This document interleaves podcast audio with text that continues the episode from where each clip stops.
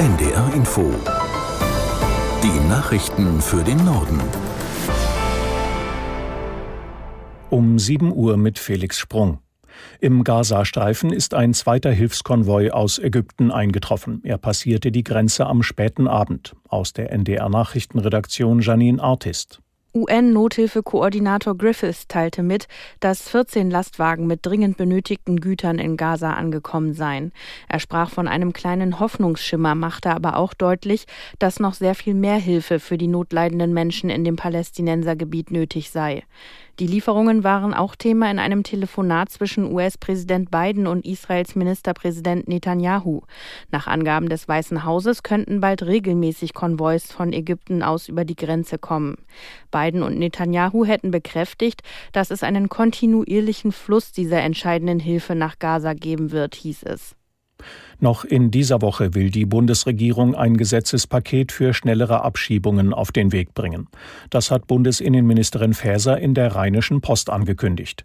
Übermorgen soll es in der Sache einen Kabinettsbeschluss geben, so Faeser. Sie sagte, wer in Deutschland kein Bleiberecht habe, müsse das Land wieder verlassen.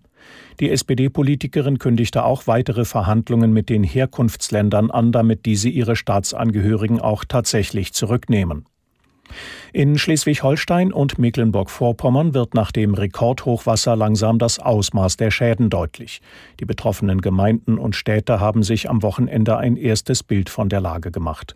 Julian Marxen hat sich umgehört und fasst zusammen, wo die Schäden besonders groß sind. Also im Kreis Schleswig-Flensburg, äh, da sind an mehreren Stellen Deiche gebrochen, zum Beispiel in Arnis und bei Marsholm.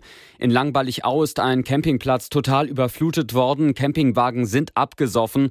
Auf Fehmarn, äh, da wird gerade noch ein Campingplatz am Fehmarnsund trocken gepumpt. Auf der Insel haben die Wellen richtige Stücke aus der Küste rausgeschlagen. Auch in Damp im Kreis Rendsburg-Eckernförde sieht's ja wirklich wüst aus. Da ist der Hafen extrem zerstört worden. Ein Wasserschutzpolizist meinte, dass das Aufräumen da sicherlich Monate dauern wird.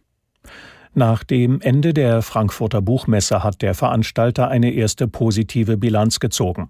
Von Mittwoch bis Sonnabend seien 215.000 Besucherinnen und Besucher auf der Messe gewesen. Aus Frankfurt am Main Katinka Mumme. Der Buchmessenveranstalter spricht von einem deutlichen Wachstum nach den Pandemiejahren. Die Woche war aber nicht ohne Aufruhr. Schon vor dem Messestart stand die Buchmesse in der Kritik. Grund war die Absage einer Preisverleihung an eine palästinensische Autorin. Das hatte auch Autor Zizek bei der Eröffnungsfeier kritisiert, woraufhin mehrere Menschen den Saal verließen. Im Vorfeld hatten außerdem Aussteller aus arabischen Ländern und Indonesien und Malaysia abgesagt. Grund war die Aussage von Buchmessendirektor Boos, man solidarisiert solidarisiere sich mit Israel. In Greifswald suchen Ermittler nach dem Motiv eines brutalen Mordes. In einer Wohnung hatten Beamte eine zerstückelte Leiche gefunden. Ob die Polizei inzwischen weiß, wer der Tote ist, erklärt Robert Schubert in Greifswald.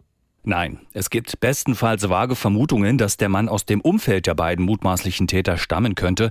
Genaueren Aufschluss soll heute eine gerichtsmedizinische Untersuchung in Greifswald bringen.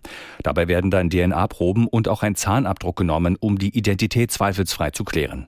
Zwei deutsche Männer im Alter von 27 und 28 Jahren sitzen in U-Haft. Ein Richter will heute im Laufe des Tages entscheiden, ob die zwei Männer weiter in Gewahrsam bleiben. Die Kripo will weiter mögliche Zeugen befragen, auch in dem Plattenbau mitten im Bezirk Schönwalde 1, in dem sich die Tat zugetragen haben soll. Die betreffende Wohnung in einem Gästehaus bleibt bis auf weiteres gesperrt, um mögliche Spuren zu sichern. In der Fußball-Bundesliga hat der FC Augsburg im ersten Spiel unter Trainer Jes Torup einen Sieg gefeiert. Die Mannschaft setzte sich in Heidenheim mit 5 zu 2 durch. Vorher hatte Köln gegen Gladbach mit 3 zu 1 gewonnen. In der zweiten Liga gewann Holstein Kiel ebenfalls mit 3 zu 1 gegen Hansa Rostock. Schalke hat 0 zu 3 gegen Karlsruhe verloren und Nürnberg hat Hertha BSC mit 3 zu 1 geschlagen. Das waren die Nachrichten.